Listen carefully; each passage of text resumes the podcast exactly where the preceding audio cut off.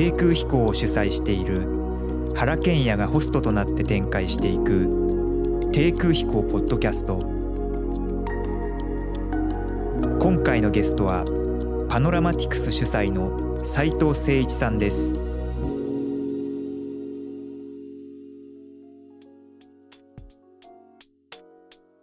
今日の低空飛行ポッドキャストのゲストは、えー、パノラマティクス。はい斉藤誠一さんです。よろしくお願いします。よろしくお願いしおます。まあ、斉藤誠一さんは、まあ、1975年のはい。お生まれですよね、はい。僕は1958年ですから17歳違いはい。ちょっと羨ましいですけどね。なんか僕は17歳の時におぎゃーと生まれてきたっていう感じですね、でもあの東京理科大学の工学部建築学科を卒業された後にあのコロンビア大学の大学院、建築学科の、まあ、建築の大学院ですね。そうですね。に行かれて、はい。あのまあ、そこでベルナール・チュミ。はいそうですね。にちょっと目を開かれたというか、はい。まあ、そういう経緯をお持ちでですね、まあ、いろいろこう僕もあその辺興味深いなと思って、あの斉藤さんというとやっぱりまああのライゾマティックスの斉藤さんっていう印象が強かったので、はい。どちらかというとこうテック系の表現にぐっとこう入り込んでいかれてる方だと思ったので、まあ、趣味の建築っていうと非常にハイコンテクストな、あのまあ、考え方をされますよね。だからそういうこう背景をお持ちなんだなと思って、はい。まあ、すごくそのあたりがですねあの興味深かったんですけども、はい。そのコロンビア大学に行かれたっていうのは何何がきっかけだったんですか？えっともともとまあ建築に行きたくて、まあ、東京理科大にあの入って建築学科入ったんですけどで今まあライゾマからちょっと名前が変わってアブストラクトエンジンっていう会社なんですけど、まあ、そこのまだ代表をやってるんですけど、まあ、東京理科大の時に今のメンバーが集まって、まあ、知っていて、まあ、よくまあ音楽、まあ、よく言うと音楽共通の趣味を持ってたんですけど簡単に言うと六本木のクラブで遊んでたっていうあの人たちなんですけど、えっと、その後にまあ建築学科で、まあ、よく建築学科の子たちって、まあ、僕もそうですけど4年卒業した後にちょっとこうあのまだ2年、えっと、大学院に行って稼ごうみたいな、まあ、稼ごうっていうのは時間を稼ごうっていうはいはいあの風習が強いんですけど。えっと、国内の、まあ、東京理科大も含めて国内に行こうと思うんですがちょっと成績が悪すぎていけないというのが判明しましてでせっかくだったら、まあ、その時にあの、まあ、趣味もそうですし他の僕大好きなニール・ディナーリとかですね比較的 CG 的なもので表現したり、まあ、あのさっき原さんおっしゃってたハイコンテクストなどっちかっていうと理論からどうあの形をこう生み出すかみたいなところに興味があって。で記念受験的にこうコロンビア大学を、まあ、海外を行こうっていうのはもう決めててですね。で英語の勉強多分大学受験より頑張ったぐらいなんですけどそれであのやってで最終的にあの、まあ、コロンビア大学に受かったんですけどやっぱ僕がやりたかったのがあの、まあ、理論的な、まあ、趣味が得意なその理論的な構築工法とあとは最終的にその形ってなんだろうみたいなところをあの特にコロンビア大有名だったのがあのすごいこうコンピューターも含めて相当なファシリティがその時代から揃っていてでそういうことをあの学びながら、まあ、理論をどうこう形に落としていくかみたいなところでコロンビア大を選んだって感じですね。なんかモルフォロギーに興味があったとかね、そうですね。あのー変形学。はい。まあ、経済学というと僕らはあのゲーテのモルフォロギーとかね、色彩論とか、まあ、そういうことをあのデザイナーとしてはですね割とこう経験してくるんですけども趣味がこう提唱してたっていうか、まあ、そういうモルフォロギーってどういうふうな発想なんでしょう？僕がそのコロンビアの中でのもの、まあ、モーフォロジーっていうのをあの学んだきっかけっていうのがずっとその建築コンテクストでいうと、まあ、あのうちの社名になっている、えっとまあ、リゾームを作ったまあリゾームと概念を作ったあのドゥルーズとガタリっていう人がいて結構その、まあ、ニーチェとかもそうですしあとビロゲンシュタインとかもそうですけどそういうもう本当のガツンとした哲学からどう、えっと形に落としていくかとかっていうのが多かったんですけど、えっとコロンビアに僕がいた、まあ、2000年ちょっと前から結構、えっと経済学と形みたいな。で、まあ、経済がどうやって形に影響を与えるのかみたいなことをあの比較的コロンビア大の建築学科は推奨しててで結構その必読書みたいなの言われてたのがあのワイヤードの創設の時のえっと、編集長だったケビン・ケリーとかですね、はい、えー、の、まあ、本を読んであとはまあ経済学の本当にあの先生方、まあ、いろんな、まあ、それも理論ありますけどそことのあの経済学だったので結構そのまあなんていうんですかね社会がどう社会の動きにはあの合わせて形、まあ、建築がどういうふうにこう変形していくかっていうのが僕なんかがやってたところですね。というとまあ設計といってもその形をこう構築していくっていうよりもあの形がなっていくっていうか、まあ、都市がなっていくっていうかね、うん、つまりこう都市として計画されてなんかこう作っていくものじゃなくてまあ、あのオートポエシス的っていうか自己生成していくようなあり方としてだからそれ背景に経済があったりとか、はい、あるいは背景にまあ人口動態があったりとかいろんなことがあるんでしょうけども都市っていうのはこうなされていくっていうね、まあ、そういうような考え方なんですかねどっちかっていうそうですね。なので、まあ、建築家っていうあのなんていうんですかね役割っていうのは、うん、それのシステムを作るっていうどちらかというと最終の形を探る、まあ、直接的に探るんではなくてシステムを作ってそこにいろんなパラメーターの、まあ、数字であったりとかもしくはあの幸福度とか価値とかその定性的定量的なものが入ってきて、えー、それが空間に昇華されるっていう考え方だったとあの今、まあ、振り返ってみるとすごく思いますね。まあ、当時、まあ、卒業研究というのか分かりませんけどもし建築が生きていたら何をなすかとか、うんうん、もし都市が生きていたら何を話すかとかいうようなことを考えていましたというね、はい、なんか記事を読んだことがあるんですけども、まあ、それもその一環ですかね。そうですね。僕がすごく思ってるのはあの今まあ2000年から比べるともう22年経って今の建築のその何ていうんですかね。えっと施工の速さというかがだいぶあの速くなったと思うんですけどその時はもしも建築が1秒で形を変えることができたら、まあ、通常だとそれこそ2年とか、まあ、その2000年代だとそれこそ3年とか4年とかかけて大きなビルを建てていったと思うんですけどそれが1秒で変わったらどういうふうに変形するんだろうと,、え、というのが、まあ、前提とあったので。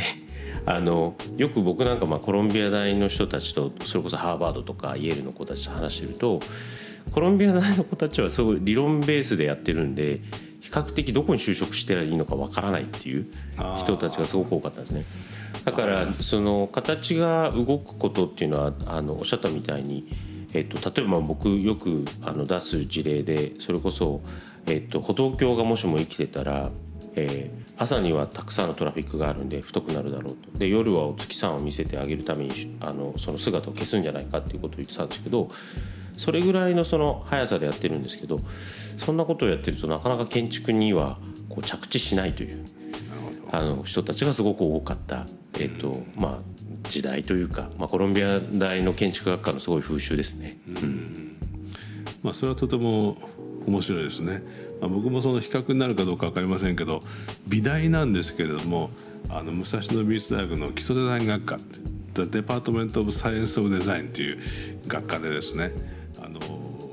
まあ、ウルム造形大学でデザイン勉強してきた向井修太郎が僕の先生であのまあどちらかというと非常にそのやっぱりハイコンテキストなところからまああの本当にゲーテのまさにモルフォロギーみたいなことをベースにして、まあ、自然を観察して葉っぱがどんなふうにしてこう生えてくるかとか、うん、まあ、そういうその自然の観察みたいなことから一つのこう宇宙の原理みたいなものをこう頭髪していきながらっていうことを、まあ、いろんなことに振り向けてものを考えていくので、うん、やっぱりまあおっしゃる通りかなりその口頭向けなというかですね、はい、具体的なそのフォルムをかっこよく作っていくトレーニングってあんましないで大学時代過ごしてしまうんですよね。だからなんとなくそこの卒業生っていうのはこうデザイナーになるのかデザインということをどう定義していいのか分かんないまま世の中にどんどん出ていくんで、まあ、でもそのようなことの方がですねある意味では面白い。だから今領域を逸脱するとかっていうことをもう20年ぐらい前から盛んに言ってますけども、まあ、最初からそうですよね。そうですね。まあそういうことをまあ、定義しないところがやっぱり面白いなと思いますけど、うん、なので僕が今やってることっていうのは、まあ、そのその建築学科でやってた、まあ、モーホまあ、経済学とモーフォロジーみたいな形の関係がこれは仕事になんないなと思ってたんですけど今ってまあデザインっていう定義自体があの、まあ、もちろん形のデザインもあれば触る形のデザインもあればなんですけどその触れない形のデザインとかもしくはデザインデザインを作る過程のデザインとか。そうなってきてなんかその時のまあ何ていうんですかねいろいろ探求したというか実験したというか自分で妄想したことがすごい今になってはなんか仕事に反映されてるなっていう感じはすごくあります。なるほどまあ、あの真鍋さんとか千葉さんとかね、まあ、そういう方々と、まあ、作られたライゾバティクス、まあ、これもリゾームからできてきたんだなっていうのが初めて今日知って、はい、あライゾマってリゾームなんだっていうそういうような、まあ、なるほどと思いましたけれどもそのやっぱりまあ人間とテクノロジーの、まあ、関係っていうかあるいはまあ現実とバーチャルの境目っていうか、うん、まあ、そういうことのあたりで、まあ、いろんな実験をたくさんして見せていただいてですね、まあ、非常にあの、まあ、刺激的なあの活動体であり続けていると思うんですけれども、まあ、最近はその、まあ、ライゾマティックスとそれから、まあ、それをアブストラクトエンジンっていう、まあ、そうですね。会社名にして、はい、でまあ、パノラマティクスという、まあ、新しいあの組織を作られて、まあ、斉藤さんは今どちらかというとそっちを中心にやられてるわけですね。はい、まあ、これはまああのまあ、ライゾマティックスがまあそういう表現と実験性というところで、あのまあ、活動されているとすると、まあ、テクノロジーのある意味で社会実装みたいな、うん、まあ、そういう局面というふうに考えていいんでしょうかね。そうですね。あのライゾマはライゾマで、まあ、社名を変えたっていうのは一つは、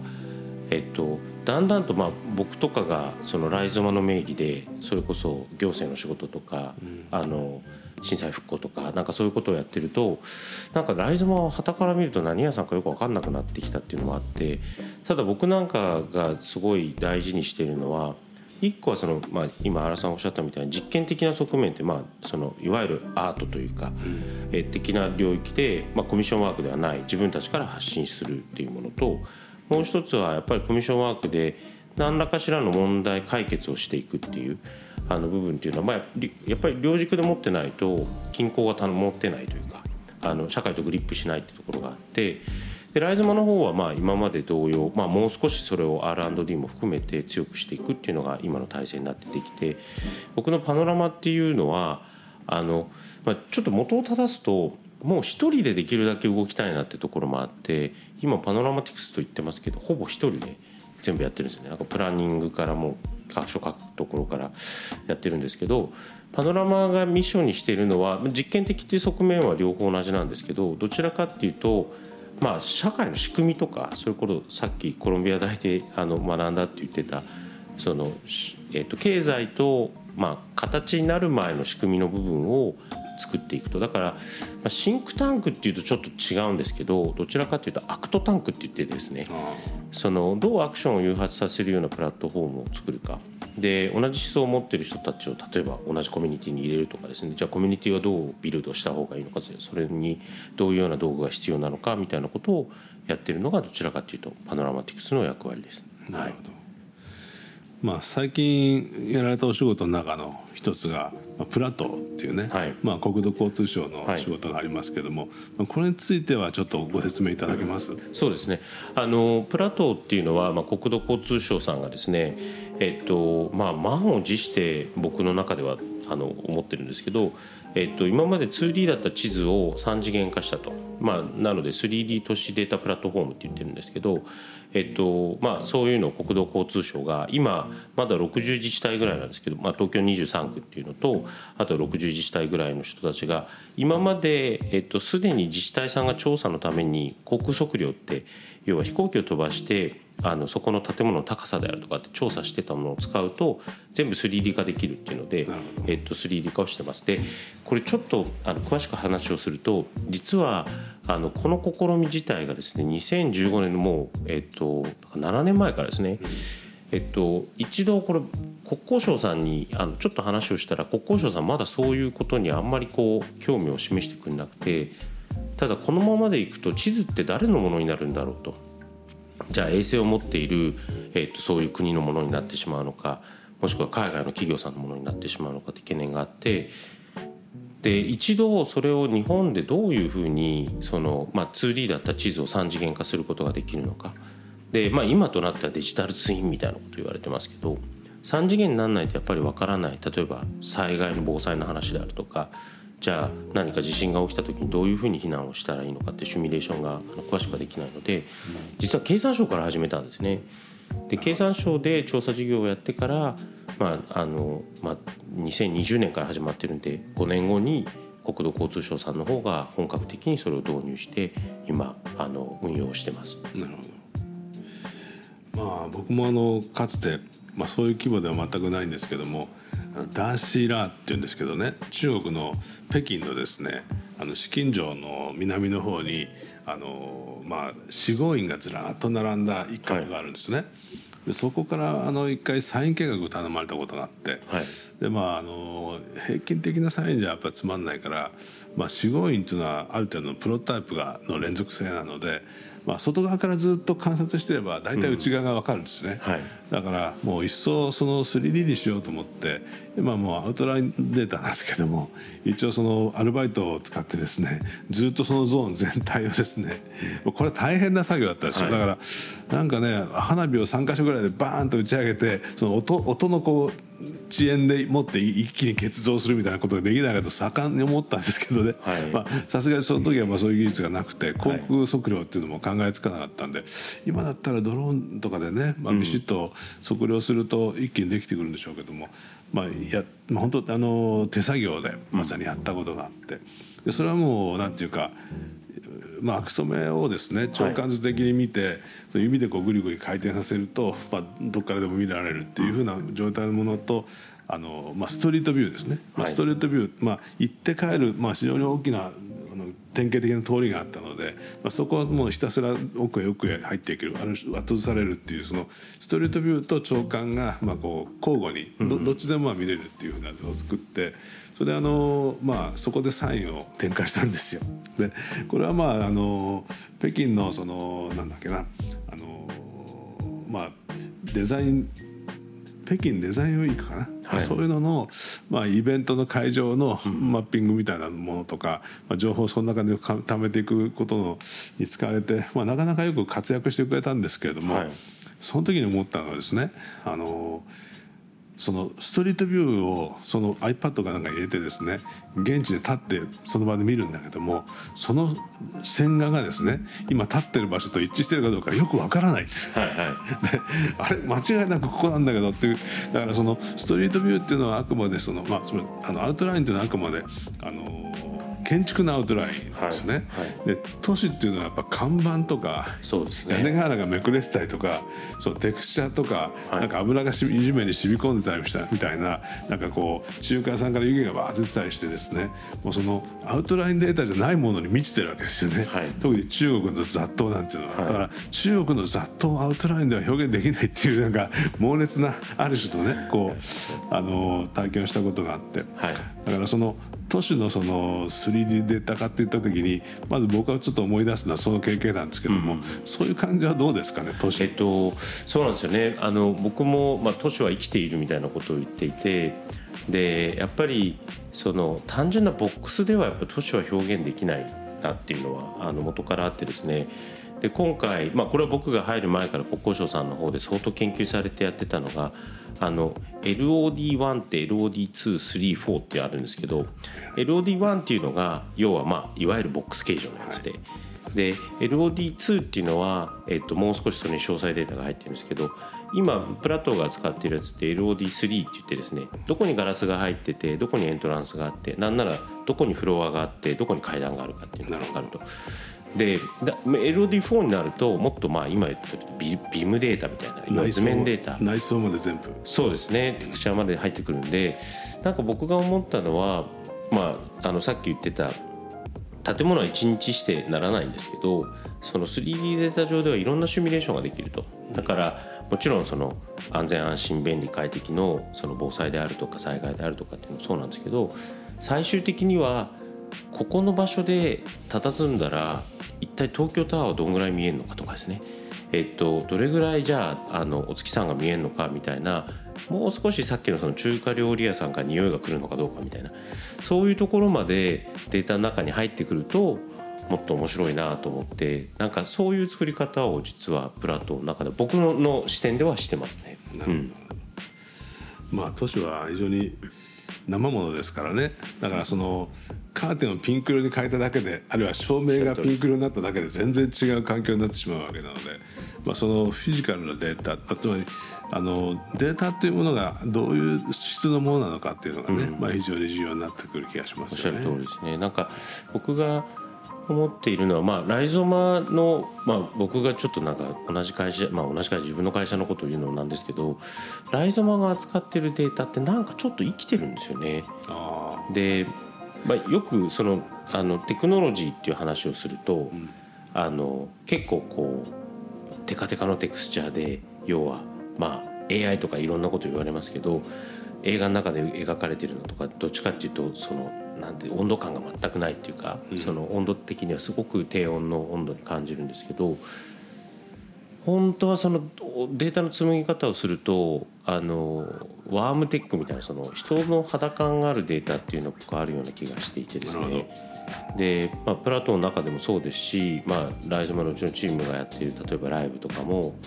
なんか全部が全部一気に揃ってるっていうのは美しいんだけどちょっとばらついてる方が実は美しかったりするのは、まあ、そのプラットを作ったりとか、まあ、他の仕事もそうですけどすごく僕は気にして作ってるのでおっしゃるみたいになんかデジタルツインみたいなもうスリー都市っていうとなんかもうその人の営みとか温かさが全部排除されたように感じるんだけどなんかできるだけそういうものも中に入れていくと実は新たな価値が見つかるんじゃないかなと思ってやってます。そうですねまああのこれからまあ、2030年問題というか2030年の予測っていうのがいろんなところが出てきて、うん、なんとなく身につまされてですね、はい、まあ、大変だなと思うんですけれども、まあ、そういうものがなんかそういう局面で何かいいプラスに働いていくことがあるんでしょうかね。そうですねあのいいところっていうのはあの、まあ、一つはさっきから言っている、まあ、防災とかそういうところなんですけどもう一つは僕がこれすごい興味があるのはあの今、まあ、いろんなところでそれこそ都市開発がされていて、まあ、東京のもうそれこそ容積がどんどんどんどん高くなってるんですけど一方で空き家問題っていうのがあってで僕自身がここまで作る必要あるのかなっていう疑問はあるんですね。でもちろんあの地震があったりとか、まあ、震災があったりとかっていうのがあるのであの法律も変わってますし新しい建物にどんどんどんどんリニューアルしていかなきゃいけないっていうのもあるんですけどもしかしたらその、まあ、よく 3D 地図作る時にこれは都市開発をどんどんどんどん加速させようとするのかって言われることも多いんですけど僕自身はもしかしたら都市開発っていうのをもうちょっとこうスピードを和らげるようなツールになってくるんじゃないかで都市環境も含めて、まあ、これは都市だけではなくてもう少し他の地域もそうですし。ってところがどういう生活をしたらいいのかっていうシミュレーションとあとはまああの何ですかね定量的な数字的なものでこう表現されがちですけど、まあ、コロナになっていろんな人たちが新しい幸福感とかもしくは生活様式みたいのをそれこそ仕事辞めて長野に引っ越しましたみたいな人たちも多分皆さんの周りにも多いと思うんですけどそういうなんかこう情緒的価値みたいのももしかしたら考えるきっかけ、まあ、いろんなオプションのヒントを与えてくれる、えー、とツールになるっていうのが、まあ、今回のプラトーでもありますし他に関わっているサービスもなんかそういうふうな思想で僕は作ってます。なるほどはいあのまあ僕はそのハウスビジョンっていうプロジェクトを、はい、まあ、この間ちょっと対談して少しお話したんですけどもでやってて、まあ、僕はその建築に興味があるっていうこととか不動産業界に興味があるっていうことじゃなくてや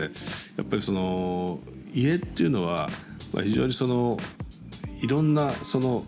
産業とか社会とかまあ、制度とかいろんなものの交差点になってて、はい、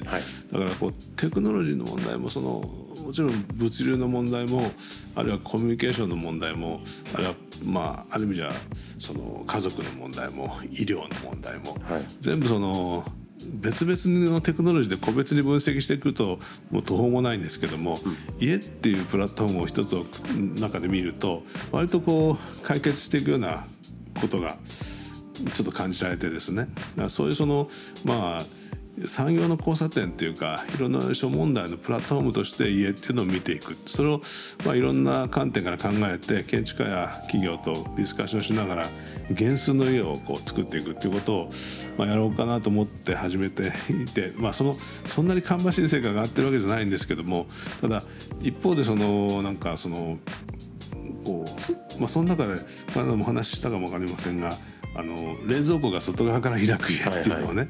あのまあやった時に何かその建築っていうもののイメージとその物流というもののイメージとそれからまあビッグデータっていうものが一体どういうものなのか、うん、あるいはそのライフログっていうのはどんなものなのかっていうことの考え方がなんか急に変わったんですよね、うん、だからこうまああの物流のドアがもしあって薬でも野菜でもお弁当でもそういうものがこうどんなふうにその家を通過したかっていうことが、はい、あのまあセンシングできただけでおそらくその,、まあ、その家のアクティビティがまあ測れるわけだし、うん、まあ、ちゃんと元気にしてるかどうかもそこで測れてくるわけなのでその、まあ、建築とかそのマンションとか集合住宅なんていうことの考え方がその物流一つで全く変わるんだなっていうことが、なんかこう自覚できたんですよね。そうするとなんかその建築の形とか床面積みたいなものでは全くないところに、まあ、都市性とか、まあ、コミュニティっていうのがこう存在するんだってことが分かってきたので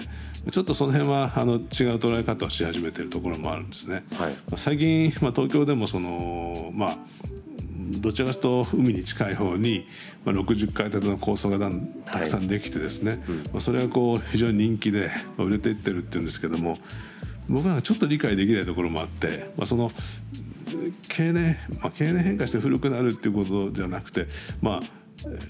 これがその空き家ができて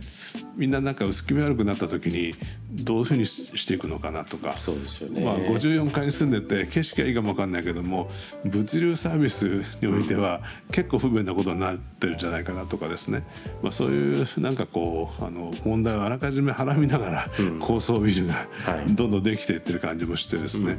まあ、非常にこう不安な気もするんですけども。斉藤さん的にはそういう都市のあり方っていうのはそうですね。まずあのおっしゃってたハウスビジョンは僕も見て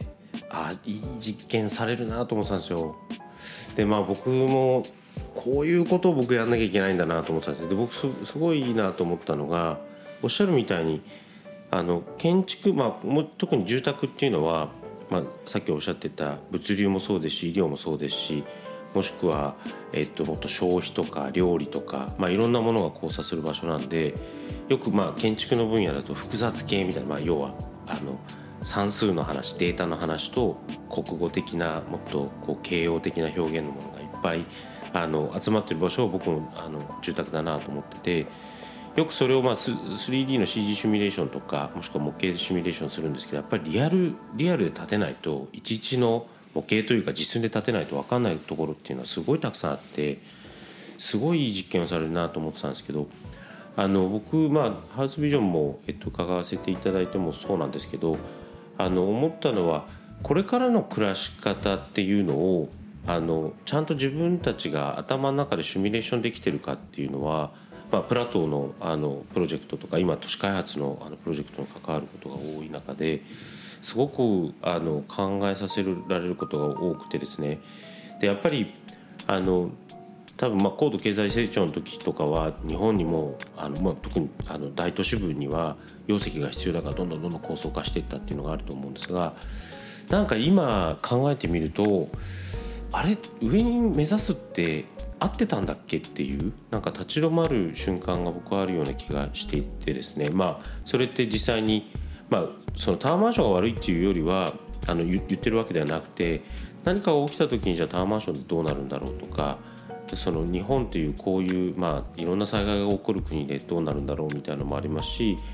あとはコロナの中ですごく思ったのはこれいろんな方が思ったと思うんですけど土を求めたっていうそのプランターでトマトを栽培してみるとかもしくは山を買ってソロキャンプに行ってみるとかあのもう少しやっぱり、まあ、人間は生物として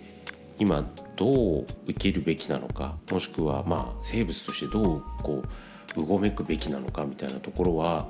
まあ、住宅っていうその、まあ、インターフェースを通してというかさっきおっしゃった物流もそうですし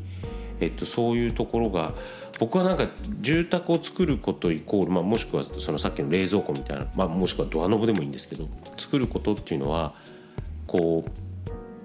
ていうんですかねいろんな実験はしてるけど現実に落とすために僕はすごい住宅っていうのを通すべきだなと思っていてでそれがそこでワークしないってことは多分実現はできないと思うんですね。例えばドローン宅配とか、まあ、諸説ありのそのテクノロジーっていうのが僕はだからあの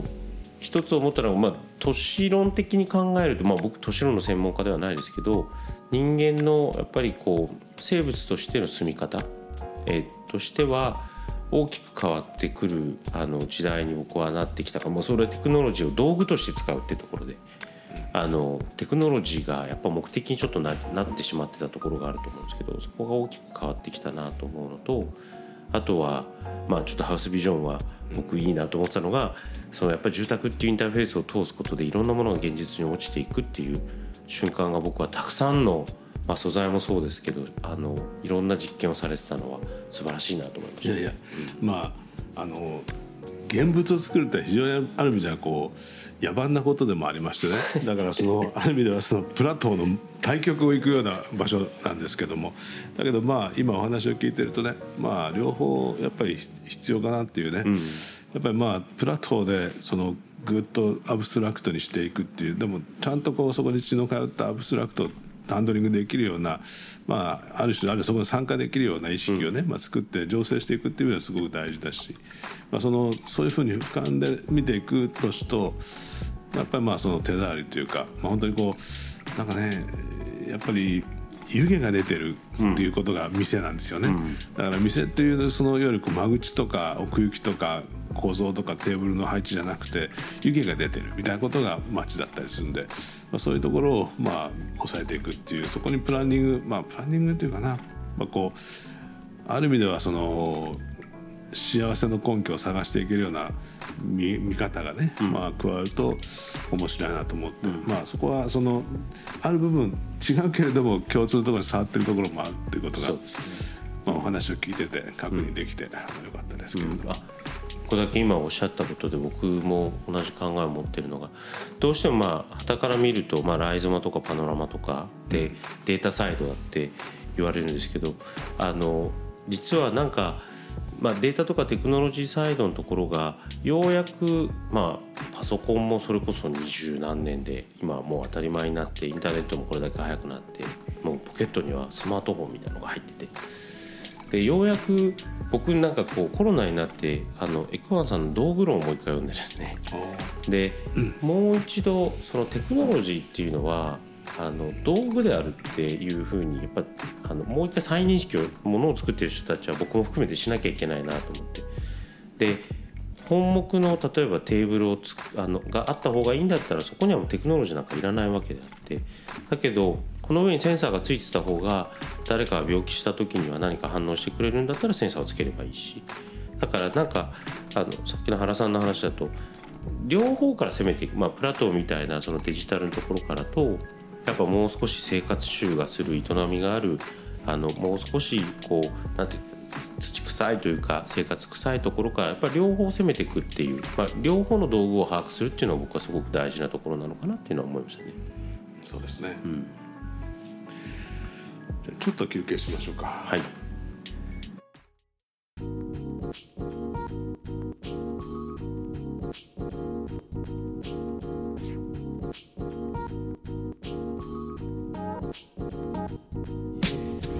低空飛行ポッドキャスト。